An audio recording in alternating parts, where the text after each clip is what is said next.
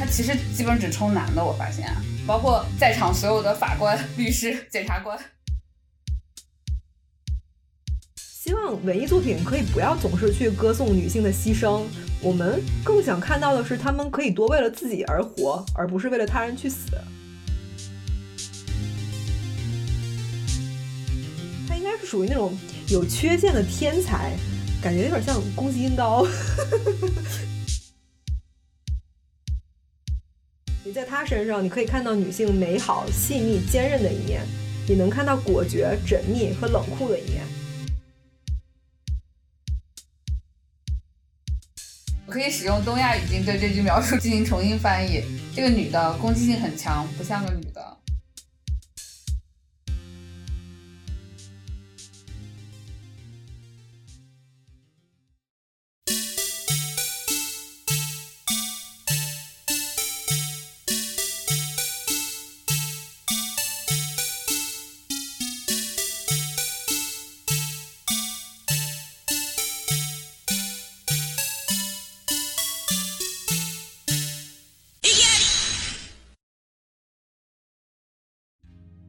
大家好，我是毫无意义的豪鲁。大家好，我是逆转的猫子。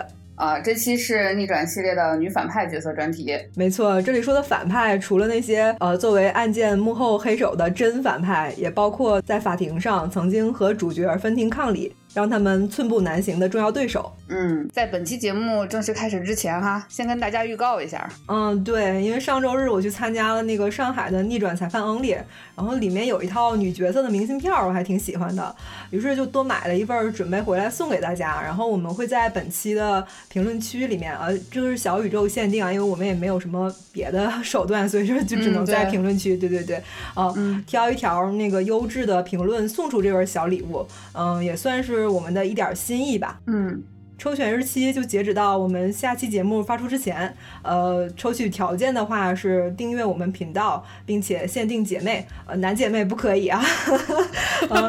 然后啊，被选中的姐妹我们会通过回评来联系您。嗯，那如果没人评咋办呢？呃，就送你呗。啊，真的吗？那这段剪了吧，直接东西就是我的了。嗯，那那套明信片真的很好看哈，我太羡慕你们了，我只能抱着木子老师从 Only 展上给我买的二百多个礼物默默流泪了。滴滴禁止凡尔赛。嗯，呃，再再强调一下，大家就是呃注意，就是一定要在小宇宙的评论区留哦。啊，好的，接下来我们就进入正题吧。嗯，今天涉及到的作品包括逆转一二三、复苏的逆转、逆转检视一二、大逆转一二，但不包括逆转四五六。对，因为我没玩过逆转四五六。嗯，可以玩，但没必要。为什么我们 突然想做这么一期节目呢？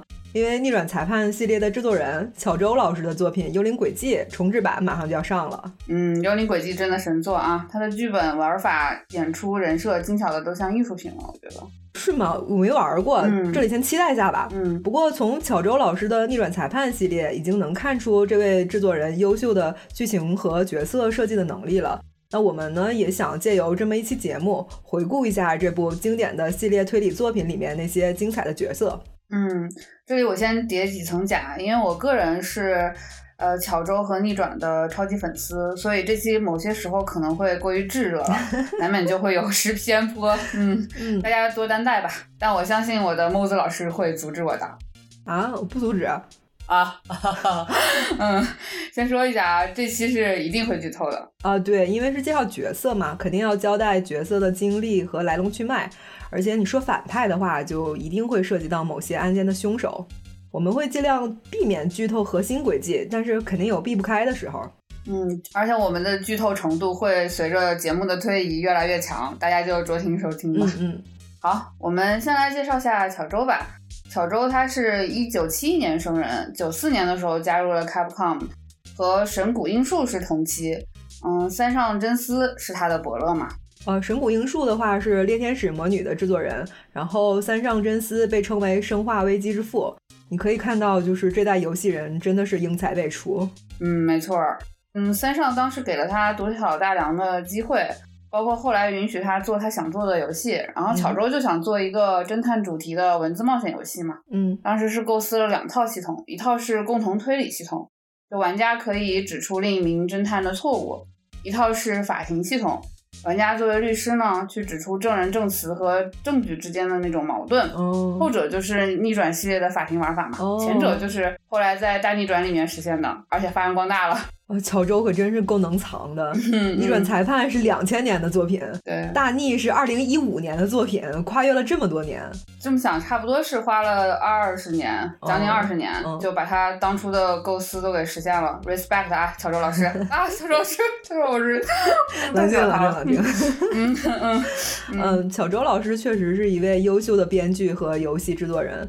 虽然在玩逆转裁判的时候，我偶尔还是会被那种有一些宅文化的那种恶俗梗撞到，但是你想到它毕竟是二十多年前的作品，嗯，你可以理解为它也还是有一定时代的局限性吧。呃，你如果让我来评价逆转裁判系列的话，我认为它整体是一个瑕不掩瑜的作品，而且你在逆转裁判系列作品的一个发展历程里，你是能看到巧周或者是说制作组吧，他的观念是在逐渐进步的。嗯，我个人感觉巧周和很多男性创作者相比的话，还有一种去性别化的特质。嗯就同样有类似特质的，还有一个我比较喜欢的作家一坂新太郎。嗯倒不是说他们真的能够以那个女性的视角去创作，呃，我可不可以理解为就是他们很少会在自己的作品里面去进行说教？嗯，你差不多也也是有这个意思在里面，就是可以说它是有一个强作者性，但是他作者自身在故事里面存在感很弱。嗯就比如说巧周创作这些角色的时候，是让这些角色自己去表达。这些角色自己的性别啊、性格、经历、价值观等等，它是这个角色自身的一个特质，而不是嗯巧周的男性身份、或者说他的经历带来的特质。这样就是会少了很多那种让人感到，哎呀，这个作者 又出来了，说说巴巴了这种脱离感。怎么说，就是有点类似一个男的，他意识到自己好帅啊，就会开始油腻的那种感觉吧。嗯，所以其实某种意义上来说，就抛开我对巧周的故事还有他那种演出特别喜爱这一点之外，他在嗯性别观念上，呃，基本算是一个正常作者。但是很多时候，你想找一个这样正常的男作者很难啊。对，所以我现在就是几乎很少看男作者的书了。嗯，可以理解。就说到嗯书吧，其实就是法庭推理这个题材，算是一个比较典型的推理小说的题材。嗯，嗯前面也说了，逆转，嗯，就是一个非常老的系列了。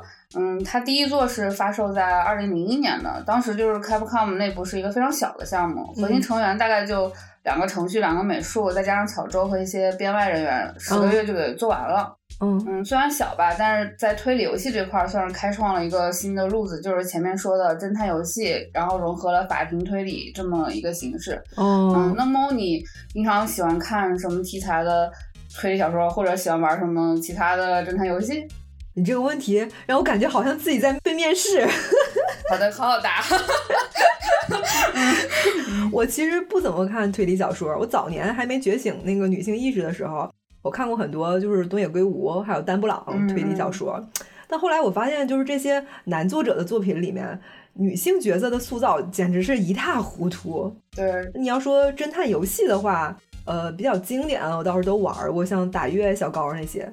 嗯，我看的推理倒是还挺多，但是我基本上也没接触过除了逆转之外的其他的就是法庭推理题材的这种作品。哦所以就为了这期节目啊，紧急恶补了一下卡尔的《犹大之窗》，挺好看的。就整体阅读体验跟玩逆转的感受还是挺像的。嗯哎，呃，法庭推理它是一种特定的创作题材吗？嗯，对对，它是本格推理里面一个挺重要的，但是很小众的一个分支，算是。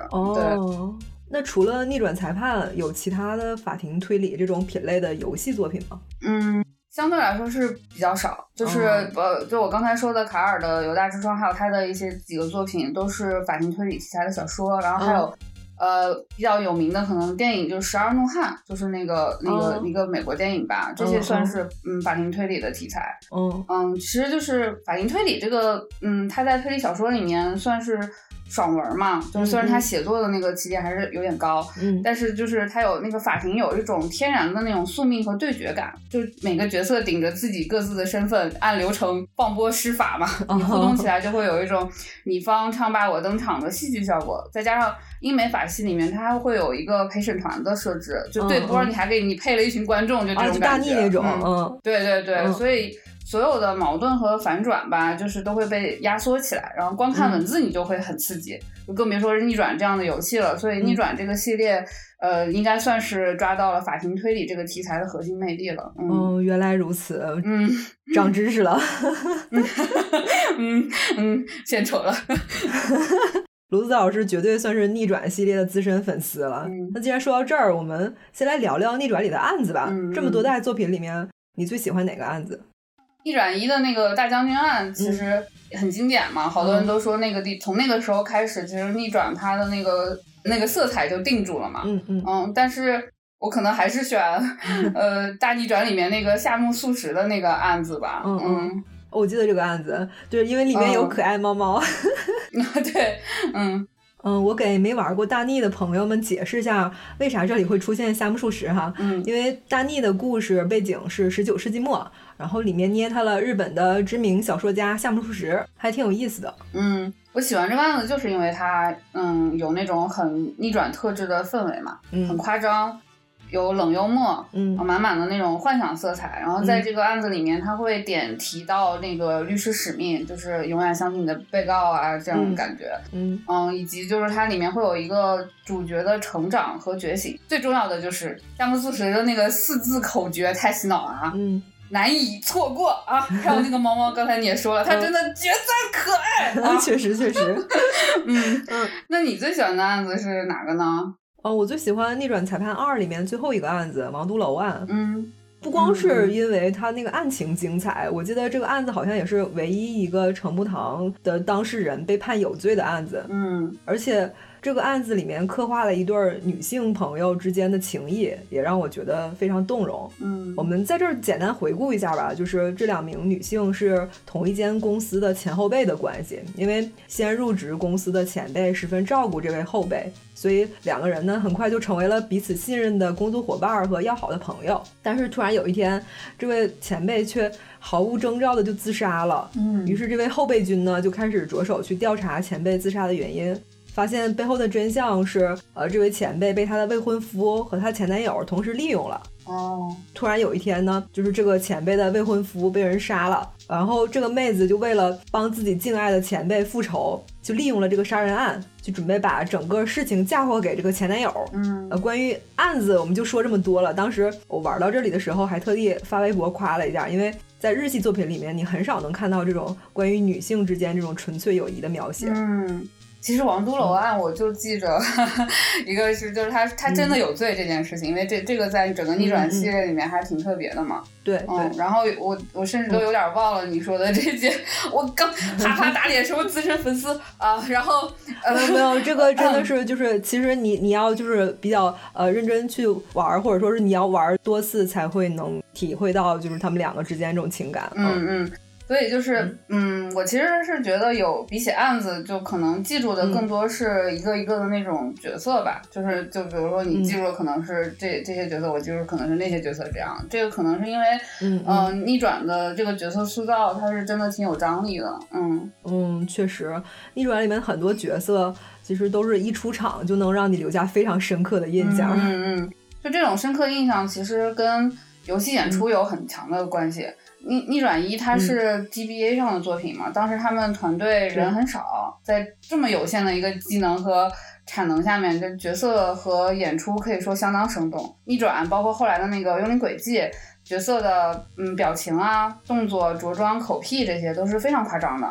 就对比一些嗯同时代的其他作品，差不多是那种舞台剧和电视剧之间的一个差距了。嗯，他会用那种。例会的刻板印象来帮助你，就快速的立人设，然后给人印象很深刻。嗯，对，可能正是因为逆转的产能少吧，才会用这种夸张的角色去迅速抓住玩家的眼球，也能避免这种演出形式匮乏带来的乏味感。嗯，除此之外呢，它还会嗯综合利用那种文字啊、界面效果啊、音乐音效去强化这些点。就比如整个系列第一个案子那个犯人，他前期只有一个动作嘛，就绞着手站着来回扭，那个动作只有三帧，但是通过动画加速啊、突然停顿啊、文字播放加快，然后转变阶换呃阶段之后，他会给你更换一个变奏的音乐，这些就打造了一个很强的那种演出效果吧。嗯，所以就每次看这些逆转的角色演出的时候，我就想。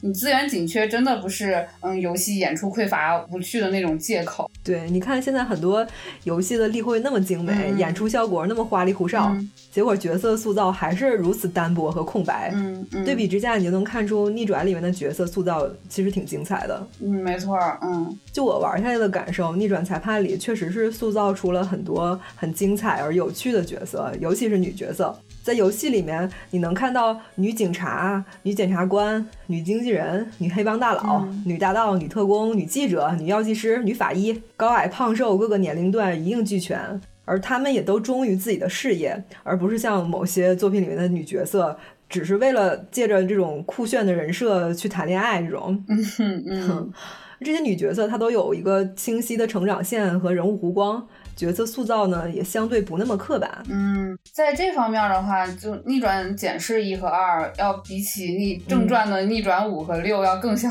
巧周风格的作品啊。我觉得也有一部分你上面说的这个原因。嗯，四代还好，但五和六我玩的时候，经常就从游戏里面我就拖出来了。嗯，比如说像嗯逆转五和六里面，真宵和春美这俩角色，就一整个都 OOC 了，一个往那个温柔妻子、笨蛋美人那挂去靠了，一个我感觉就纯纯小姨子了，就嗯。云泥之别，嗯，哦，虽然我没玩过，但是看得出来你确实不怎么喜欢 逆转五六。对，嗯，别玩，嗯嗯，呃，在这些女角色里，我印象最深刻的是那个很喜欢看小鲜肉的保安大婶儿。啊，对对对，有一，我感觉是自己老去后的模样，是那种。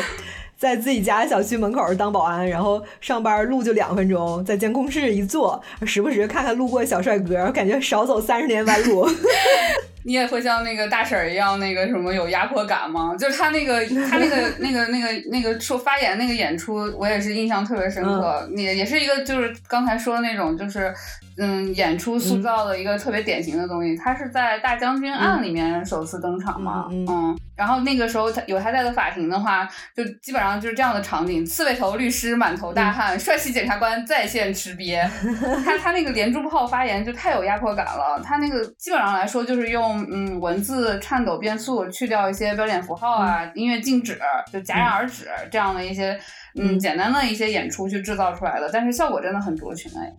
对我，我也是对他那个连珠炮似的演出印象深刻，但是我每次都会看完，认真看完，真的。我每次想跟上，我就跟不上，你知道吗？嗯嗯，那你有什么印象比较深刻，或者说比较喜欢的女角色吗？嗯，我最喜欢的还是真宵和寿沙都，嗯，就比较比较正正，可能是，嗯，真宵的话，她其实是一个嗯典型的脱线少女嘛，嗯，承担了挺大一部分的幻想色彩在那个逆转一二三里面。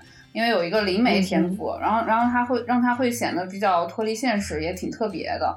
嗯，真宵的话虽然是一个助手型的角色，但是他存在感很强。这个存在感不是因为他话多哈，就是他他在自己故事里面是有属于自己的那种色彩，嗯，在那边的。然后有段时间的话，就是真宵不在身边嘛，那个搜查点击都会变得很寂寞。程木堂自己都说嘛，哎呀，感觉好像少了点什么。哎呀，这真宵真的好可爱。说他多的话，他也是当时让我挺惊艳的。嗯，就一代结束的时候，在。他和龙之介之间是有一些爱情的情愫的，就两个人有明确的那种类似约定的对话了。嗯嗯嗯，这个在巧周的男女主角之间其实还是比较少见的，但他绝对不是一个陪衬，就是他他是那种很独立、很鲜活、温柔又坚定的类型，还有自己的小脾气和爱好呢。而且他跟着龙之介当时到英国也不是因为亲密关系，他就是有有自己想要做的事情嘛。嗯，然后他上庭那个也很特别嘛，他他就就是他女扮男装。去上庭，对对对，寿沙都会让你觉得，如果不是那个年代的话，他绝对会有一个更好的表现。对，这两个角色的话，嗯，一个是有些悬浮的跳脱少女，嗯，她塑造的不好，其实挺容易招人烦的。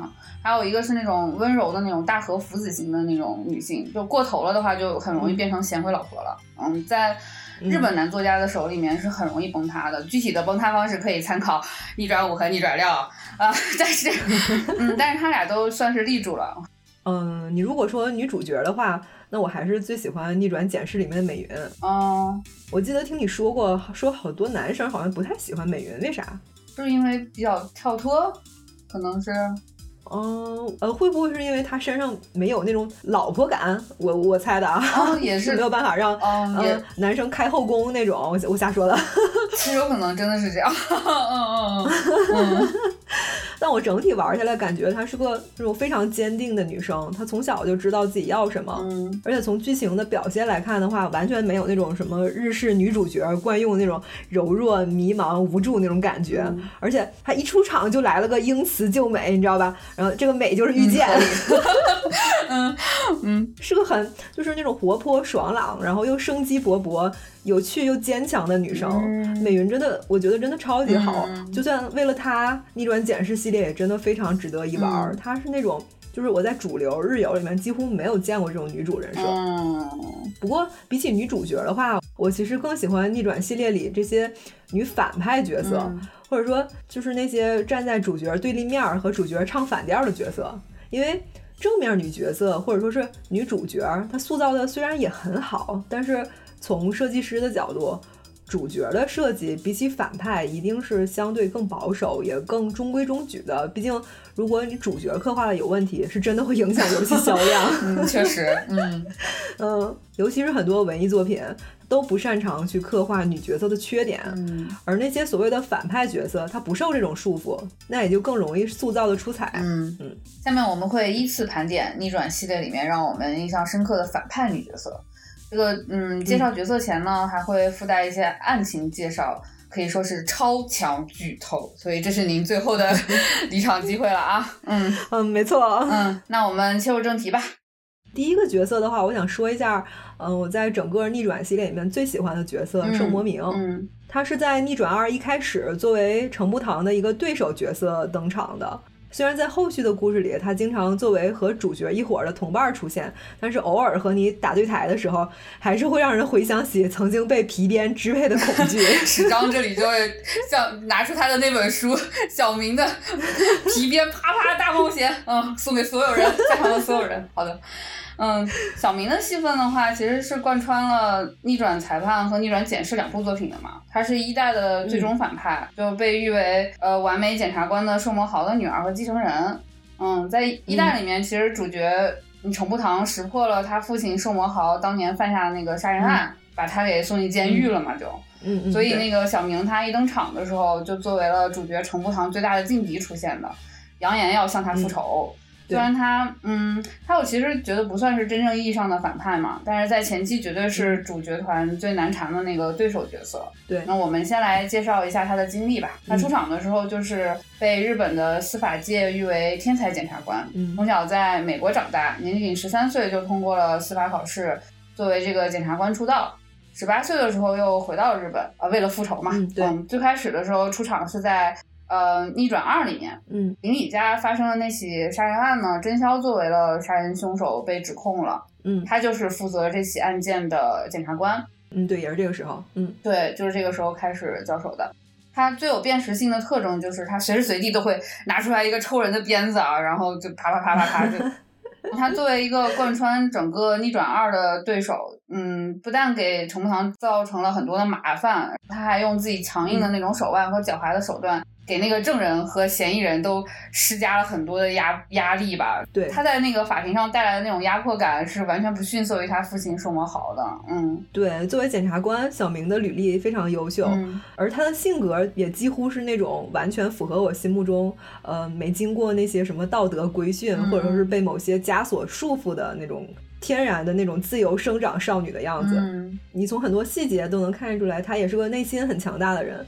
你在整个逆转系列的作品里，无论遇到任何挫折，他一次都没有向别人低头过，而且他有一种呃初生牛犊不怕虎的那种心态。在逆转检视一里面，十三岁的时候就敢和比他大七八岁，也比他经验更丰富的御剑叫板，而且他表现出来的能力也丝毫不逊色于御剑。嗯，逆转里面她是那种小少女的形态嘛，我记得穿着暗色系的那种洋装，拿着她最爱的鞭子。嗯，好小一个，那鞭子还是短的，对，就是特别可爱，就整个人就是小小的那种感觉，但是你已经能从她身上感受到那种强大的精神力和压迫感了。对，十三岁的小明真的超可爱，而且不光是。呃，精神上的强大，他的侦查和逻辑能力也很强。虽然说逆转系列里面的检察官都很出色哈，但是小明真的是其中的佼佼者。他屡次在法庭辩论里面用证据给程步堂下套，然后他再去用这个圈套去反击他，然后打乱他的节奏。然后我每次看程步堂那个吃瘪的表情，我都会笑死。对，我感觉那个小明他他简直就要用自己的逻辑给那鞭子附魔了，你知道吗？然后从精神和物 物理上面双重去消灭对。我感觉鞭子上附的都是他手下败将的亡魂。嗯，对，嗯嗯，但其实编剧没有因为她是女性就特地去在她的性格设计上去做出什么区别对待。她其实和其他的男性检察官一样，也有她自己的心机，也有自己的弱点。她为了给犯人定罪，也是不惜把那些对检方不利的证据给埋下来，甚至去威胁证人，是吧？嗯，然后不让对方去做出呃对嫌疑犯有利的证言。虽然他这属于是在法律边缘反复试探了，但是这也是他的工作嘛。呃，可以说他是一位非常忠于职守的检察官。这些不完美呢，我觉得让小明他作为圣魔家的继承人更加真实。嗯，他其实跟遇见相比的话，嗯，他更这个人更加。刁钻邪门一些，就是，但是这个地方是 就是。褒义上的刁钻邪门，就是嗯路子野吧，可以说，对他显得没没那么正派，对对对，就挺有那个攻击性的，嗯，小明确实是非常有攻击性的一个检察官，对。他在法庭上阴险狡诈，对吧？但是他在法庭外面却很坦荡磊落。我们刚才也说了，在呃贯穿逆转裁判一的主线第二十六号事件里，程步堂把小明的父亲送进了监狱嘛，也让圣魔家族遭受了一个巨大的打击。但是即便如此，他也只是想在法庭上对程步堂复仇，而在法庭外，他绝对是个非常可靠的队友。比如说我们前面说的王都楼案里，因为真宵被绑架，程步堂明知道自己的当事人有罪，但还是不得不帮他去做无罪辩护。嗯，最后程步堂真的去走投无路，需要在真相和真宵的生命里面二选一的时候。小明在自己刚刚被枪击的情况下，他不顾身上的枪伤，跑到现场去参与调查，最终拿到了关键的证物，并且在千钧一发之际把这个证物送到了法庭，解决了程步堂在法庭上一个两难的状况，守护了法律的尊严。那个地方他真的超级像一个力挽狂澜的大侠，有没有？嗯，对对对对对，对对对，嗯。嗯，而且在逆检系列里面，他更是屡次就遇见于危难，真的玩的你就知道，有时候小明一出场真的是天神下凡。嗯，如果不是有他在，遇见可以说是寸步难行，都没有办法继续履行检察官的职责。嗯，而且小明也是一个非常讲义气的人，我不知道大家还记不记得，就是在逆转三的最后一个案子里面，程步堂为了救真宵掉河里发烧了，然后。他和于健一起千里迢迢从美国包机飞了回来，然后，然后接下来这个邻里家的案子，帮程步堂呃去拖延庭审时间嘛，直到他自己发烧就是痊愈了，然后能亲自去站上法庭。这段真的很有爱，就看到 我看到有人说小于健和小明在这里是兄友妹恭，我简直笑死。嗯嗯 嗯，而且。你能感觉到他完全没在演，就是他是真的是在毫无准备的情况下，还能给遇见制作那么多麻烦，然后提出这个案子的诸多疑点，我觉得他是故意的，就是要 他就是要让遇见吃瘪。对，谁不想看遇见吃瘪呢？嗯嗯，也能侧面去证明这个角色的辩论技巧其实是非常强大的。嗯，而且。在这个案子里，他们还碰到了一个，就是把真宵，呃，所谓的真宵，其实不是，然后锁在那个修行洞里面的机关锁，嗯，也是小明自己在那儿连轴转了好几个小时，然后一连解开了五道机关锁，足以证明这个妹子是真的很聪明。嗯，她是真的确实特别聪明的一个人，不然十三岁做检察官呀，嗯，而且前面说她经常用鞭子呃抽人嘛。但是他其实基本只抽男的，我发现，对，就女的好像只抽过一些 特别不靠谱的证人，比如说那个那个夏美，就是那个记者，那个爆爆爆爆炸头，对对对，他这种就是那种反派的气场，那个反派的气场其实是几乎只对男生显露的，嗯。嗯，包括在场所有的法官、律师、检察官，只要是男的 就。然后他对女孩子是还是很好的，印象特别深刻，就是在那个逆检里面，他对美云就嗯特别体贴。嗯，对，这里涉及到一些逆检的剧透，就是呃逆检里面有一章叫《往昔的逆转》，讲的是十三岁的小明和二十岁的遇见他们两个年轻的时候，然后呃调查美云的父亲一条检察官被杀的案件。嗯嗯嗯。那个时候小美云刚刚失去了爸爸，然后难过的哭了。小明跟他才十三岁，然后跟个小大人似的，还安慰他，因为美云和他爸爸有一个约定，说自己不可以在陌生人面前哭嘛。然后小明还以检察官的身份给他作证，说他没有哭。然后，嗯，超级就是两个人超级有爱。后来长大之后，他也对美云很好，就是那种两个普通女孩子之间自然而然产生的友谊，真的特别好，贴贴。呃，就是有一个那个是哪年的那个周年贺图嘛？然后上面就是立减的那一张，是那个就是小明站在 C 位，然后一边是呃美云，一边是倩呃小倩，然后真的好可爱，然后嗯，就他们三个站在最前面那个，就特别可爱。嗯嗯嗯，对他们三个应该还有一些就是交互的戏份儿，然后也也特别好，就是那种女孩子之间那种惺惺相惜的感觉。嗯呃，不过小明他虽然口口声声称自己为天才，但是其实他也深知自己。不是个真正的天才，而且和真正的天才有非常大的差距，因为他身边就有一个真正的天才，就是遇见嘛。所以在成长的过程中，他一直在用自己无数的努力去弥补这份差距，好让自己能成为就是配得上兽魔家这个名号的检察官，让自己看起来像一个天才。嗯，其实他已经非常优秀了，但是因为身边有遇见这么一个真的天才存在，所以他才不敢停下前进的脚步。因此才会一直去追寻在法庭上的绝对胜利。嗯，就虽然他看上去像是一直在追寻遇见的脚步嘛，但是实际上他是一个自我特别强大的人。对，就是他内驱力真的好强，他一直在不断、不断、不断、不断的成长。嗯嗯，就这点真的是很厉害。嗯，对，直到成长为他自己心目中满意的自己。对对对，嗯。嗯，小明真的是为数不多玩家能在整个逆转系列里面见证一个完整成长的女角色。嗯，她从初出茅庐的那种锐气和傲气，到得知身为检察官的父亲是杀人犯这种，呃，遭受巨大的打击。和程步堂交锋时候那种你无论如何都没有办法获胜的挫折，看着和从小一起长大的遇见渐行渐远的这种迷茫，到最后他终于明白自己想要什么，成为国际检察官的时候追查更黑暗的犯罪那种坚定。嗯，每次看到他最后那种意气风发的样子，总是让我觉得非常欣慰。孟子老师对小明的喜爱已经溢于言表了。已经要把我淹没了，真的就是，就史章听到这里都要给你发十本小明的皮鞭啪啪大冒险，每一本都得是兔签，你知道吧？好，好嘞，谢谢。嗯，好，嗯，那说完小明，我们下来再看一位吧。接下来这位啊，重磅了啊，女反派，真正意义上的反派，嗯，梅柳千代美，嗯，逆转三代的一个核心的关键人物。对，她是一个连死后都在策划杀人案的姐，我真的 respect。那千代美初登场的时候是一个。楚楚可怜的弱女子的形象，嗯，就是那种弱小可怜又无助。哦，对对对，她离婚也是那种非常典型的东亚审美下的样子。嗯，但是你随着案情的展开，就会发现，哎，这个姐简直是牛透了。行，好啊，让我们来说说这姐都干了啥哈？就十四岁的时候吧，咱上初中的年纪。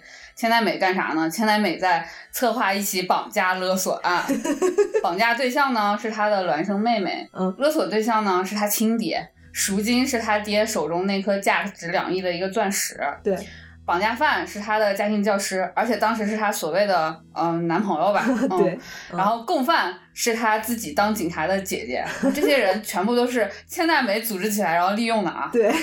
本来千代美在这件事里面是可以美美隐身的嘛，嗯，结果计划前一天妹妹她临阵脱逃了，所以不得已她自己上场去充当人质了，嗯，最后就是她摆了所有人一道，拿着钻石跳河跑了，从此就消失了。呃，这个事件的呃结果呢，就是这个家庭教师背负了绑架和杀人的罪名，就被判了一个死缓。对对对，嗯，然后到他十九岁的时候呢。千代美的警察姐姐心生悔意了，想把事情的真相给说出来。对，为了掩盖这个真相，千代美反手就把她姐给杀了，然后自己跑到法庭去作伪证，就想把罪责都推给在羁押途中企图逃跑的那个家庭教师。嗯当时那个法庭上千代美差点就要被揪出来了，最后是她利用家庭教师对她的感情，怂恿他服毒自杀了。对嗯，然后这件事情的半年之后呢，嗯。这个家庭教师的律师查他，嗯。为了摆脱这个律师啊，也就是千寻姐夫，嗯，他，先是利用自己的药剂师男朋友就拿到了毒药，想把姐夫给毒死，呃倒是没毒死，就是给毒成机械战警了。其实站起来就，之后就是为了销毁那个下毒证据呢，嗯。他就用自己那种楚楚动人的外貌做诱饵，对，然后再把那个毒药瓶子作为一个定情信物就送给程步堂了。收到毒药瓶子的程步堂笑得像个傻子，他通过这个方式又成功躲过了搜查。之后呢，他就把怀疑他的那个药剂师男朋友也给杀了呀，然后嫁祸给了程步堂。对，就伪装成情哎杀，正是这 件事儿让他露出了马脚，对对对，嗯，露出这些马脚以后，最终就被捕入狱执行死刑了。太狠了，姐，嗯，我都讲累了，但是姐都死了，还能怎么着呢？姐的传奇犯罪生涯还是没有结束呀，她死了也要杀呀。嗯嗯，就为了向把自己送进监狱的那个律师，也就是林里千寻进行复仇。嗯，嗯，千寻应该是算是他的表姐吧？对他们俩应该是有一个啊亲戚关系，对。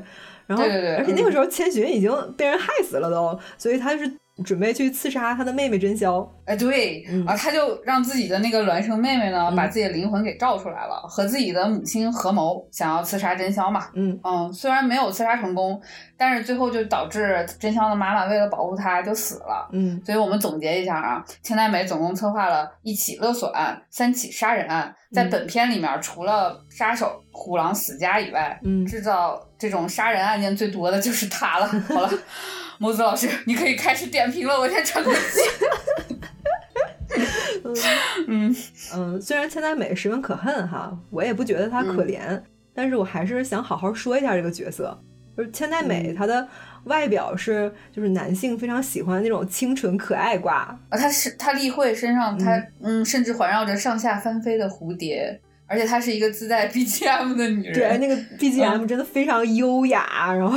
嗯，对对对对嗯对，，然后她自己也很擅长利用自己这种外貌的优势，营造出一副楚楚可怜、柔弱无害的模样，嗯，让法官和检察官之类的都站在她这一边儿。然后她还利用男人对她的垂涎，任她摆布。千代美无疑是个自私自利的人哈，她所做的一切都是为了自己，但是那种冷静的头脑和缜密的计划执行能力，还有那种临危不乱的心理素质，真的让我非常佩服。我也很佩服，嗯人家这行动力太强了，干了这老多事儿，你光要讲清楚他干了啥，我中间都得喝口水歇一歇才行，你知道吧？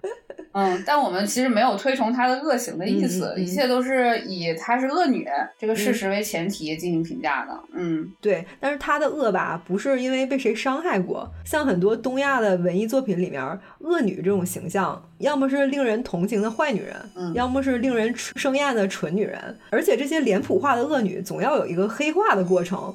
那女人总是为了别人，或者是为了别人的评价而活，连犯罪都要为了别人。那最常见的，比如说为了男人，什么为情所伤啊，或者是自己受过什么创伤，嗯嗯，比如说被性侵啊之类的。但是千代美没有这个过程，她从一开始就是黑的，她直到最后也没有被洗白过，而对她自己犯下那些罪行也从来没有悔改过。她的目标很明确，就是为了让自己获得更多利益，为此他不惜牺牲一切。像文艺作品里面什么那些圣女、什么妖女、妓女这些脸谱化的女角色，让我觉得非常厌烦和审美疲劳。嗯而千代美这个角色吧，让我看到了塑造女性角色的更多可能性。嗯女性的潜力，它不应该只是成为衬托男性英雄的背景板儿，也不应该成为充斥着教条主义的道德标杆儿。希望文艺作品可以不要总是去歌颂女性的牺牲，我们更想看到的是，她们可以多为了自己而活，而不是为了他人去死。嗯，是。就如果只把好的品质赋予女性的话，其实是变相提升对女性的要求嘛。嗯，何况就有些好的品质，它只是男性或者说社会规训认为的好，女性也并不觉得好啊。嗯嗯，我们再回到这个角色本身吧。有人评价说，千代美的恶是那种天然的恶，毫无理由的恶，但是我觉得不是，就是她从小嗯就是在一个不知道爱为何物的家庭里面诞生的。那母亲和父亲的结合呢，又是为了纯粹的利益。当他母亲失去了一个当家的地位后，他的父亲就毫不留情地抛弃了他母亲。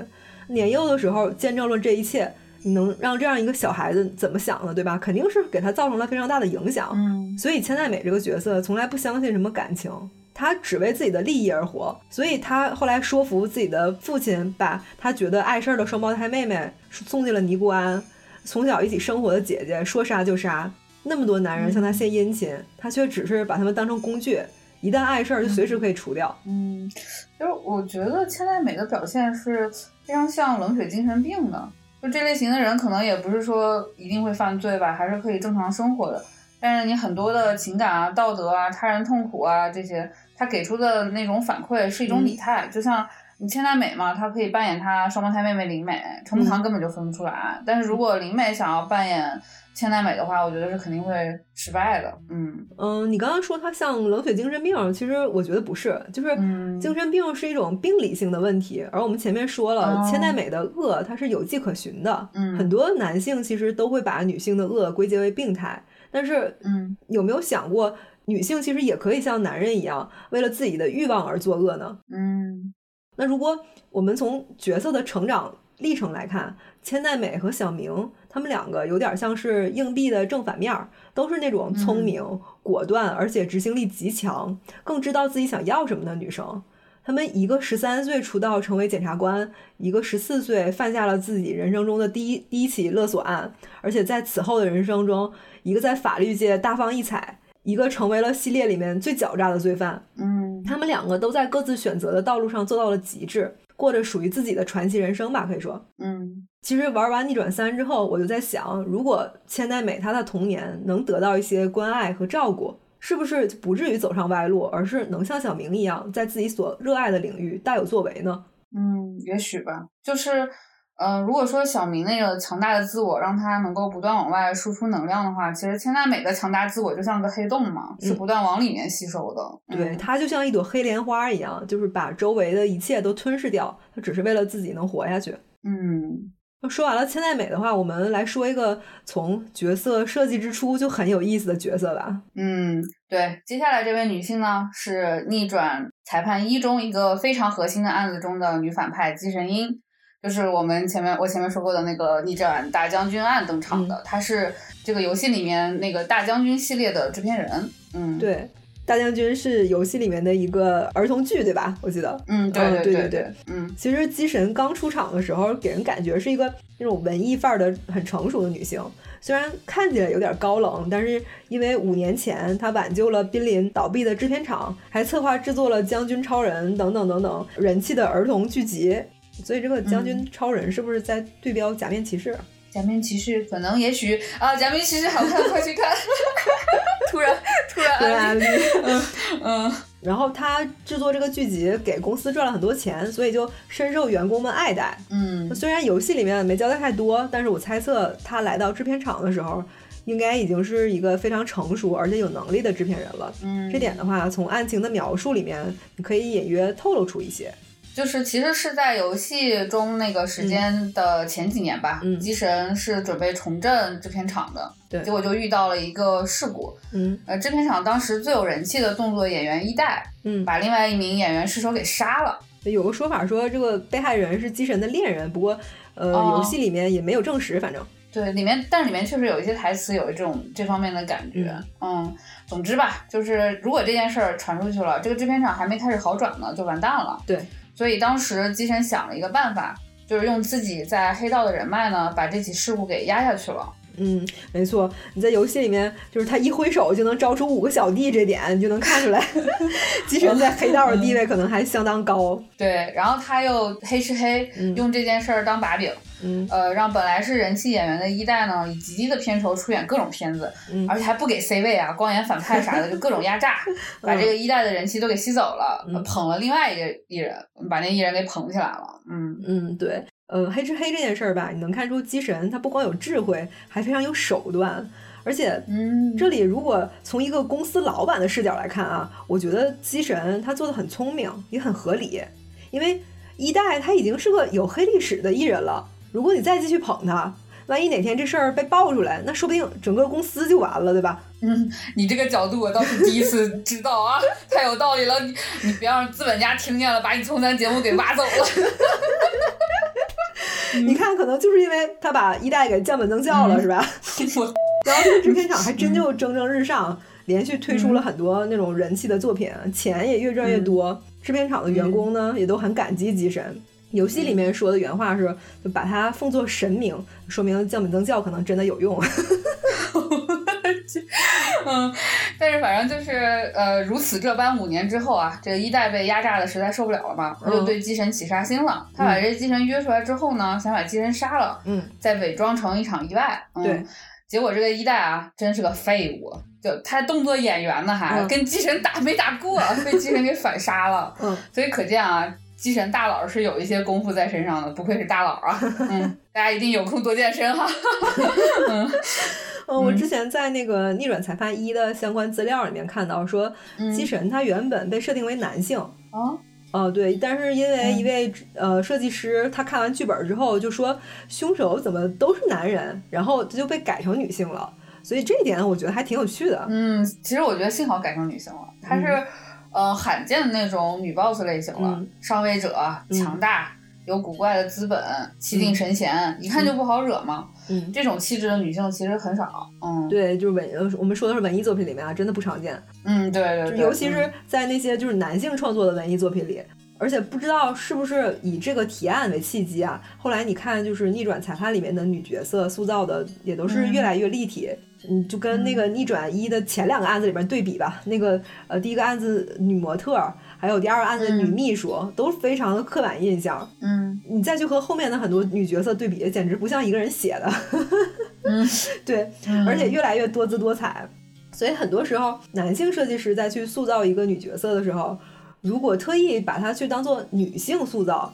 就会加入很多自己对女性的一种不切实际的想象，从而落入窠臼。嗯，反而是像机神这样，你先去塑造她的经历和人格，再去决定她的性别，才能让这个角色真正生动起来。嗯，还是要像这样让角色自己去行动去说话，而不是你作者在那边一直带入自己的视角在旁边叭叭叭叭的解说。嗯，对。所以设计角色吧，最重要的就是不要先入为主。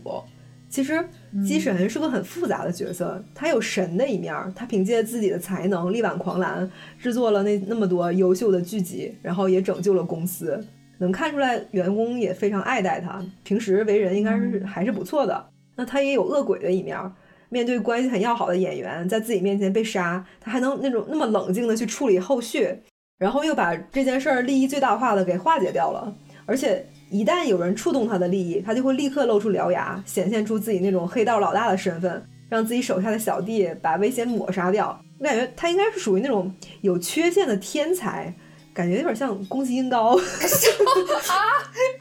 我听说宫崎英高在制作游戏期间疯狂压榨策划，我感觉和鸡神鹰压榨一代有异曲同工之妙。味儿五味儿五味儿，抓走了！啊，确实，这种怪才、鬼才类型的角色很少被设定为女性哎，在文艺作品里面。嗯嗯，不过你想，这个是二十多年前创作的呃角色了。嗯，希望现在好多游戏反思一下，二零二三年了，你们还在写什么样的女性呢？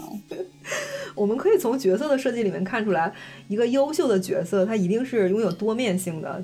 嗯，呃，我就像我们能在机器人身上看到他的这种多面性，嗯，一面是极具才能与魄力的优秀制片人，另一面则是黑吃黑的极道女大佬，嗯，这两副面孔结合，才创造出了这样一个有趣的女性反派角色。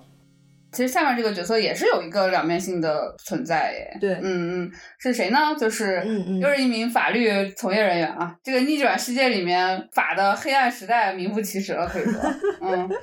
就是宝月八，嗯，复苏的逆转登场的是遇见了上司，嗯，确实，他呃虽然是被胁迫的吧，但是他也着实是干了不少违法乱纪的事儿，嗯，虽然逆转裁判系列被玩家戏称为逆转姐妹哈，因为 里面的姐妹真的很多，就像邻里家那几口子，嗯，然后还有我们现在要说的八和小倩，但是呃宝月八和小倩这对姐妹，我觉得应该是刻画的最深入也最动人的一对姐妹了，嗯。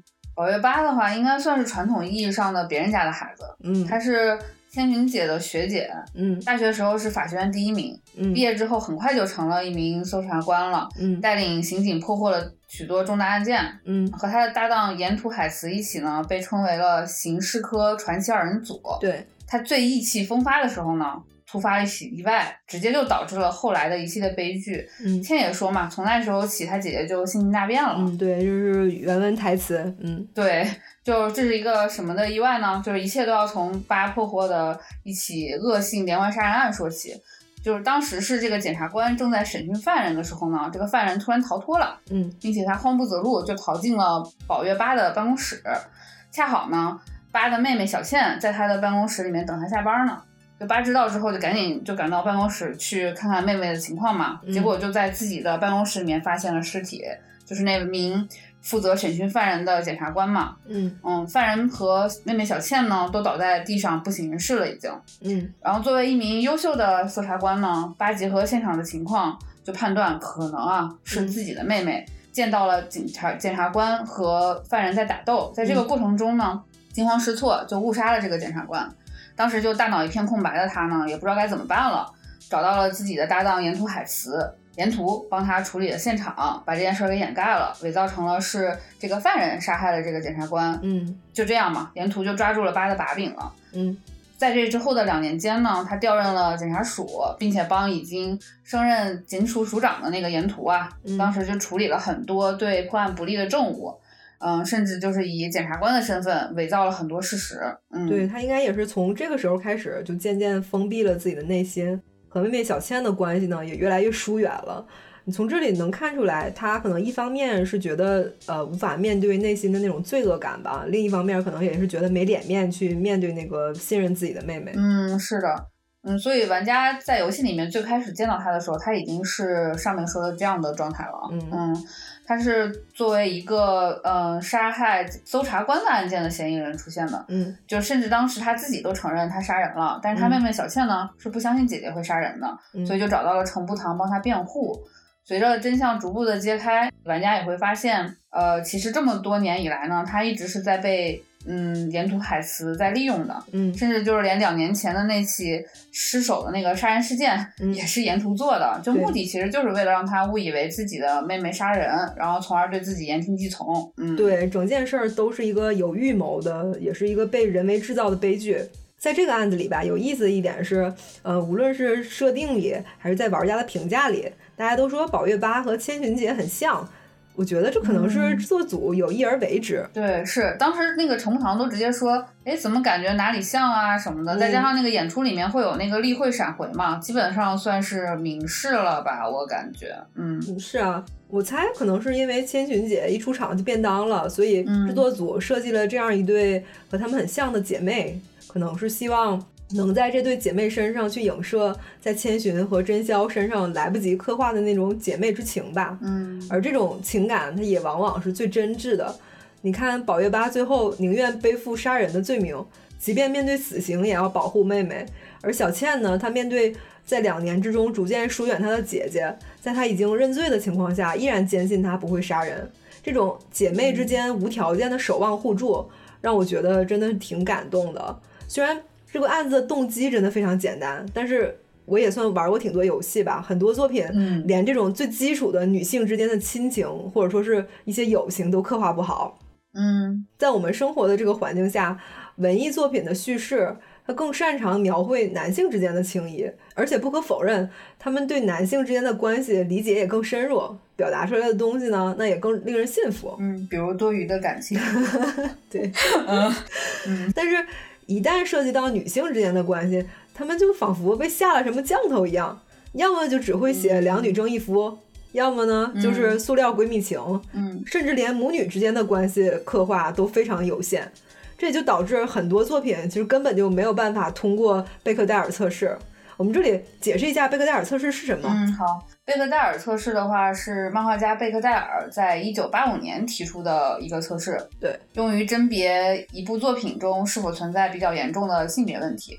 这个测试包含三条规则：嗯一，这部作品中必须至少出现两名女性，而且她们必须有名字啊。这里有嗯名字的意思是她们需要有属于自己的叙事线索，不能是路人甲、路人乙这种。嗯嗯二，这些女角色之间必须有实质性的对话。三，这些对话的内容必须能够推动剧情发展，而且不能涉及男性。对你乍看之下，这些要求很基础，但是很多主流作品都没有办法通过这个测试，包括像《魔戒》和《阿凡达》这种大作。嗯，你这样看，其实，在复苏的逆转发布之前，逆转裁判一也是没有办法去通过这个测试的。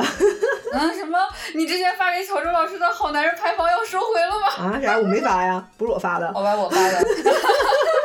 嗯嗯嗯，或许可能是巧周老师在自己创作中意识到这一点吧，于是他在《逆转裁判一》发售的四年后，设计了这样一个案子作为 DLC，去弥补《逆转裁判一》这种缺陷。那你说去刻画女性之间的情谊很难吗？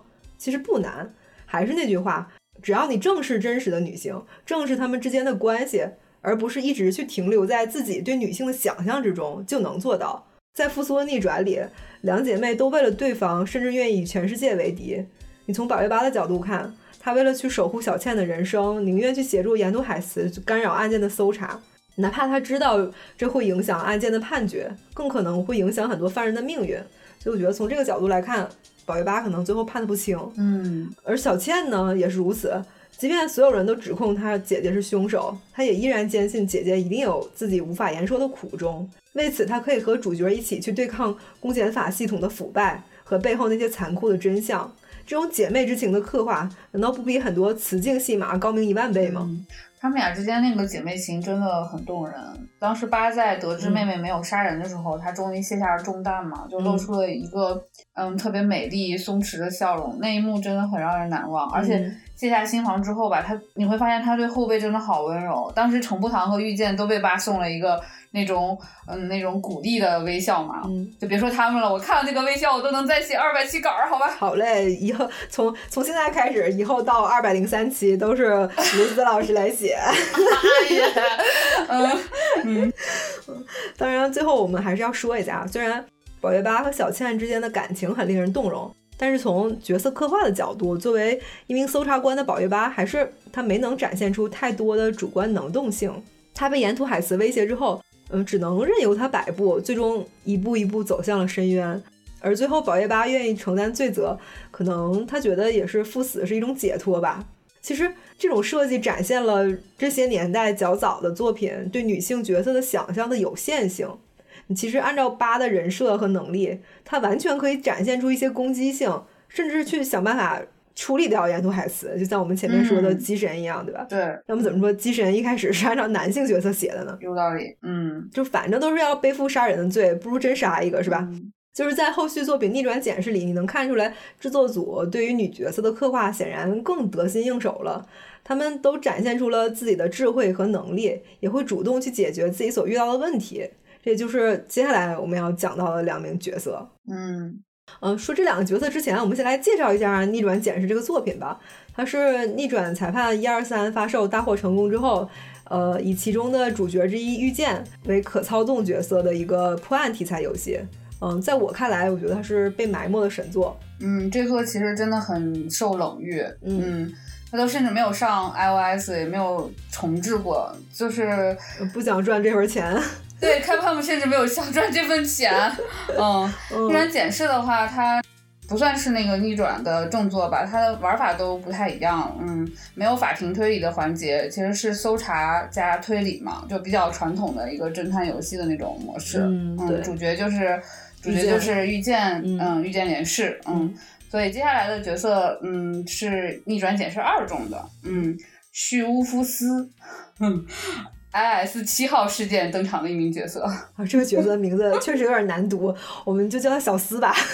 嗯，行，好。这个 I S 七号事件呢，是由贯穿呃十八年的两起杀人案构成的。嗯，十八年前的案件的话。被害人的尸体无故失踪了，再加上当时被告的律师遇见信，也就是遇见的父亲，嗯，在逆转一的 D L 六号事件中去世了。结果就是被告知名的甜点师天海一成，他含冤入狱了。嗯，小司就是这位甜甜点师天海一成的养女。对，虽然说是养女啊，但是呃，小司她自己却认为自己的身份只是天海的管家或者是佣人，因为小司在他很小的时候被亲生父母遗弃在了天海家的豪宅门口。而这位甜点师天海一成呢，就把他带回了家，也把她当成女儿一样抚养。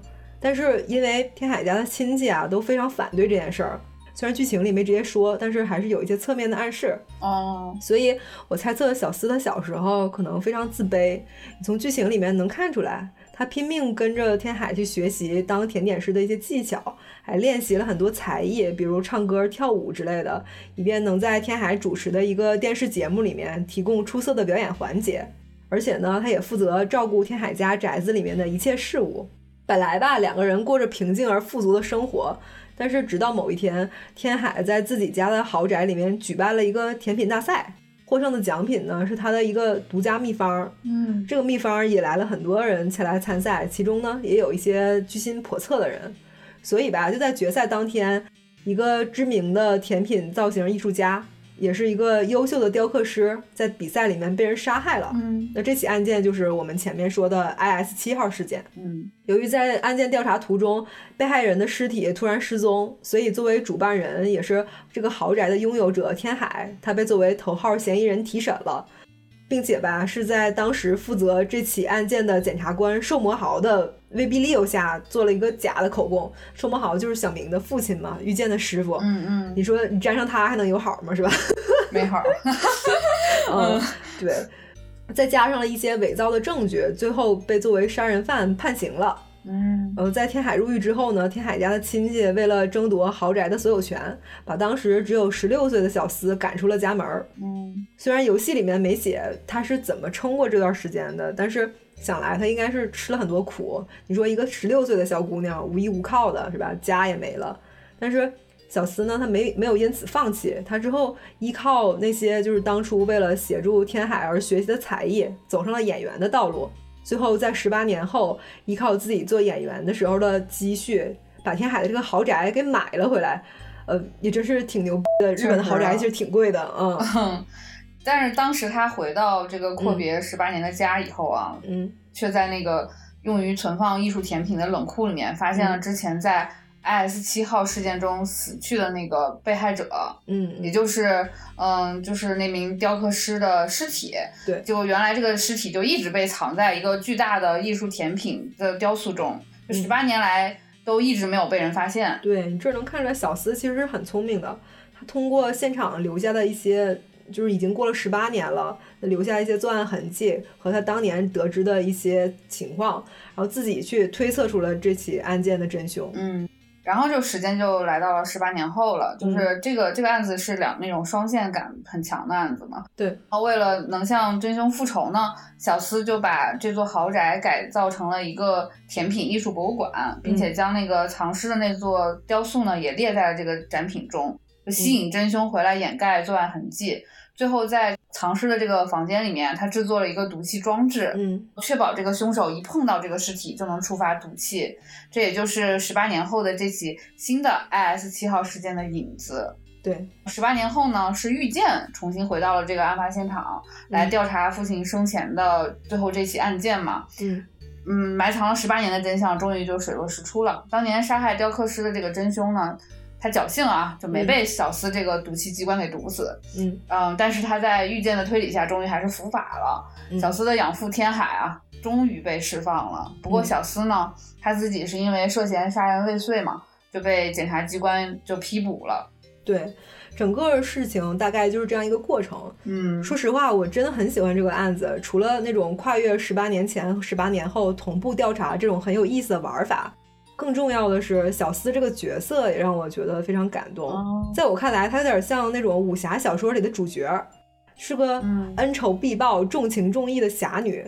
嗯，她为了报答养父的恩情，十八年来拼命工作，最终靠自己拿回了天海的房子。而她之所以那么努力，可能也是希望能让天海一出狱就可以回到他自己的家里面吧。嗯，是我猜的啊，就是剧情里面没有说。而对待当年那个毁掉他生活、把杀人罪责嫁祸给养父的仇人，他丝毫不手软，设计了一个相当缜密的计划，把藏了那么多年的真凶引出来了，差一点就复仇成功。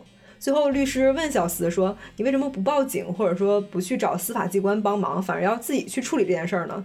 嗯，当时小司没有回答的很明确，但是我觉得剧情里面没有说出他真正的理由，他根本不是为了找出真凶才设计了这些事儿。他目的很明确，就是为了杀死这个毁掉他生活的人。我觉得他根本就不是为了追寻什么正义，他就是希望能向真凶复仇，才策划了这一系列的事件。嗯，那最后没把真凶毒死吧，只能说他命大。嗯嗯，那这话，那这话当然肯定不能跟律师和检察官说啊，不然量刑肯定会变得重很多。嗯，其实以暴制暴啊，或者什么情况下以暴制暴才算正义，这个本身也是一个挺复杂的问题啊。嗯。但是小司他在这里采取这样的一个处理方式，是很符合他这个角色的设定的。是的，在这起案子里，他的聪慧、隐忍和坚持体现的淋漓尽致。嗯，面对逆境的时候，他没有自甘堕落，也没有被动等待，而是用自己的努力去夺回了自己原本属于自己的东西。那对待有恩于自己的人，他践行了滴水之恩、涌泉相报的信条；而面对仇人呢，他丝毫不心慈手软。更没有被法律和道德束缚，上来直接痛下杀手。嗯，你在他身上，你可以看到女性美好、细腻、坚韧的一面，也能看到果决、缜密和冷酷的一面。但即便如此，他也没有像千代美一样被邪恶吞噬。在故事的最后，我们能看到他十几年如一日的制作着养父曾经为他做的那个巧克力甜品。或许正是他生命中这点仅存的温暖，一直支撑着他走过这十八年来每一个孤独的时刻吧。嗯。就是他，你想他经历过这些事情以后，在这十八年里面独自一个人，就是一直盘算着想要复仇啊，然后想要去为他的养父就是洗洗脱冤屈啊这些事情。其实他真是一个特别能嗯隐忍，就是也很坚强的一个人。对，嗯嗯嗯，其实《逆逆减二》里面这种角色还挺多，下面这个也是，他也这个角色也是在自己的那个谋划里面一直在忍忍忍忍忍，然后最后。对蛰伏的一个类型，那下面这个角色就是呃《逆转检视二》里面的水镜秤，嗯，是一个大法官。其实他的名字就很有指向性了，就是法治女神下凡那种感觉。对，讲这个角色之前啊，我真心建议大家去玩一下《逆转二》，真的不要错过那种亲自发掘真相的体验。因为水镜秤这个角色涉及到《逆检二》的核心线索和一处重大的反转。他一开始就作为遇见的对头出场，在前几个案子里面一直是那种随时要把遇见弄死的架势，而且人还很聪明，嗯，经常能充分利用自己手上的证据做出一个新的推理。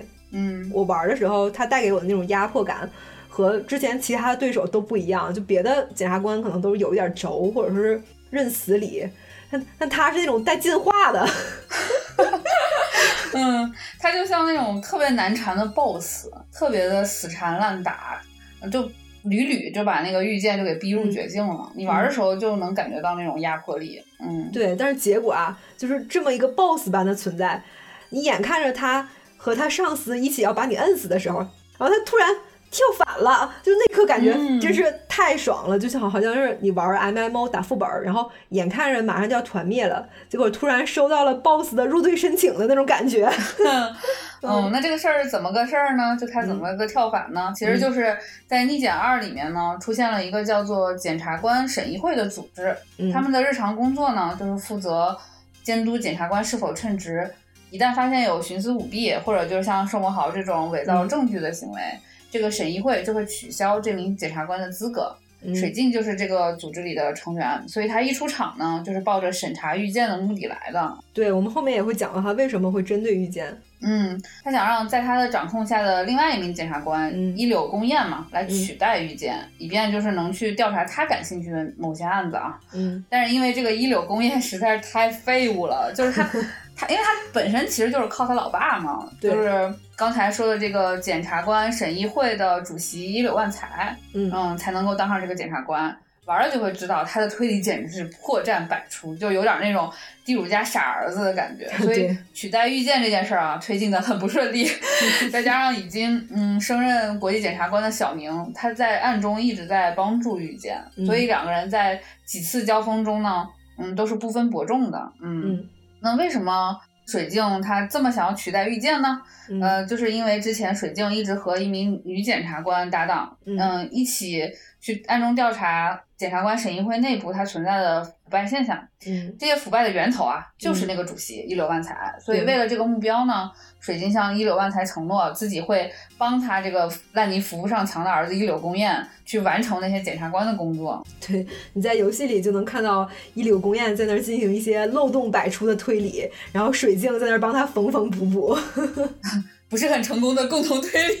对，嗯嗯，然后就通过这些这些承诺和这些行动呢，他就取得了那个一柳万才的一个信任。嗯，然后水镜就借由一柳公彦这个检察官的身份做掩护，偷偷的在调查一些腐败的证据。嗯，对，可以说是一鸭多吃，不一箭双雕了。嗯。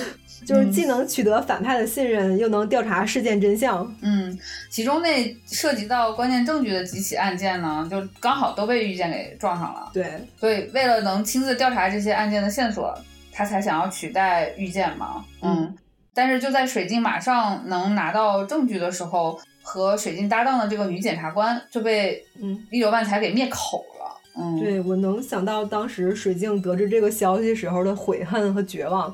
他们两个是关系非常好的朋友，也是彼此相互信任的搭档。嗯，但是他完全就是你在剧情里面，你完全看不出他表现出任何不对的情绪，就除了他当时开始暗搓搓的去帮遇见，因为他们两个之前一直是那种针锋相对的关系嘛。其实这个时候遇见他自己为了查明真相，放弃了检察官的徽章。不过可能也正是因为看出了遇见这种破釜沉舟的决心，水镜才决定帮他。然后他这个时候呢，就不动声色的去引导遇见，一步一步的去协助他发掘真相。嗯，但是即使如此啊，这个作为审查主席的这个一柳万才，他背后这个势力确实实在太强大了。嗯，光是靠遇见和小明两个人，就根本无法扳倒他。对，所以才会出现我们开头说的那一幕，主角们被逼入绝境的时候，水镜突然就 跳反，了就跳反了嘛。然后利用自己手里面的证据和他一直以来通过一柳公彦。调查出的真相和主角团协力就击溃了一柳万才。对，对于水镜这个角色，我觉得英文逆转 wiki 上对他的描述非常准确。水镜在民间的英译版本里面呢，名字被译为呃 Quanti，上面说 Quanti is remarkably well spoken, polite and calm, but also formidable and with a strong sense of justice when challenged. She is fierce and extremely calculating rival, able to adapt her theories easily to new evidence. 嗯，那这句话翻译过来差不多就是，呃，水晶是一个非常能说会道，而且彬彬有礼、沉着冷静，也是个十分令人敬畏的人，并且有着强烈的正义感。当他被挑战的时候，他是一个凶狠而且极度精于计算的对手。而且能轻而易举地根据新出现的证据去调整自己的推论。嗯，说实话，很多关于女性的描述，英文其实是更准确的，因为在东亚语境下，对女性的描述总会有意无意的去规避那种带有攻击性的词形容词，比如，嗯，上面说的 formidable and with a strong sense of justice，fierce and extremely calculating rival 这种词汇。而是去用那些看起来更温和的词去美化和修饰女性的品质。我可以使用东亚语境对这句描述进行重新翻译。这个女的攻击性很强，不像个女的。是，嗯，虽然这么说啊，但是平时呢，水晶又是个很懂得扮猪吃虎的聪明人。在他还没完全掌握证据的时候，他扮演了一个恭顺而乖巧的保姆。嗯，并且充分利用了一柳公彦这个废物劲儿，然后得到了自己想要的东西。哎妈呀，这里与其说是艺术，我愿称之为一种写实啊！谁没有一两个废物要带着呢？卢子老师深有体会，不敢体会，不敢体会。嗯，而且就算在查案的过程里，他的立场也是反复横跳，而且能看出来他非常擅长博弈。以他的性格，我想他是不会打那种没有把握的仗的。最后，他也确实是直到确信了遇见能扳倒反派，才正式跳反。嗯，当然，如果不是最后遇见真的是走投无路了，估计他还会继续蛰伏，而不是亲自出马。我觉得他应该是想借由主角的手除掉反派的，但是因为主角确实是没办法了，到最后，所以他才会跳出来。嗯嗯，水晶这个角色虽然已经比较成熟了，但是。呃，在逆检二的剧情里，编剧依然为他设计了他自身的一个成长。你在逆检二的前四个案子里面，能看到水镜其实是一个非常不近人情的形象，就仿佛他的名字一样，追求着对于法律的绝对公平和威严。但是在这种无私的铁面背后，其实也隐藏着水晶的弱点。他认为情绪是一种累赘，会影响他心中的公平。但是。在逆检二的最后一个案子里，当他的这种面具被击碎的时候，你会发现他其实是一个情感相当充沛的人，嗯，而他呢，也将克服自己的弱点。将自己的情感化成力量，去守护他心中的正义。不过到这儿，我们的剧透就真的要到此为止了。逆转，逆转检视系列最后一个案子真的非常精彩，他把前面所有的线索串联起来，揭露了一个巨大的阴谋。嗯嗯。而他最终讲了一个什么样的故事？水镜又将成长为一个怎样的人？我觉得还是留给大家亲自去探索吧。嗯，大家快去玩啊！嗯，嗯，真的很好玩。嗯。之前其实我们俩聊的时候，木子老师就说起过，觉得逆检应该是有女性大量参与的。嗯嗯，就是逆检不是乔周老师写的嘛，他完全没有参与这个作品。嗯，因为有些细节其实是男性作者无法写出的。嗯，那以这两个角色为引子，是不是咱也可以总结一下逆检和其他逆转作品的一个区别？嗯，我觉得一定要对比的话，呃，大概是逆检里的角色更有厚度吧。就里面的每一个主要角色，你都能看出他的弱点、成长和人物弧光。嗯，而对于人与人之间的关系，也刻画的更加深入。虽然很多人都说逆检的案子不如逆转本作哈，虽然我并不这么认为，我觉得挺精彩的。但是就算是为了这些有趣而生动的角色，逆检也绝对是一部不可多得的佳作。嗯。其实逆转系列之所以如此吸引人，也是因为它的多面性做得好吧，就是其中一个原因。嗯，能够正视和演绎这种坏的部分是好作品嘛？嗯，如果能抛掉男本位的思路去正视和演绎出坏女人，神作了啊！这种把坏的部分刻画的深入人心的好作品，我感觉其实。对咱们所有人，反而都是一种正向的鼓励和传达，就类似给人松绑那种。嗯，大家尤其是女孩子，其实是不需要对自己和他人的道德价值观认知啊等等过多苛责的，因为在这类要求上面，其实对女性的要求一直都是超过的嘛。所以姐妹们，大家可以放松一些。是的，希望我们今后能在这些文艺作品里面，尤其是游戏作品里面，看到更多多姿多彩的女性的身影，而不光是那些正面角色和脸谱化的坏女人。嗯，嗯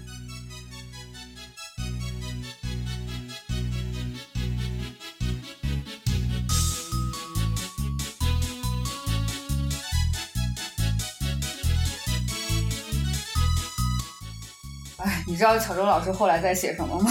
在写怪猎手游的任务线。我去，小柔老师，你把这个任务线包给我吧，然后你自己去写，去写逆转。对啊，逆转啊，就逆转四、逆转四五六就完全没有小柔参与了嘛。逆转四还是有一部分小柔老师参与，其实王尼喜和。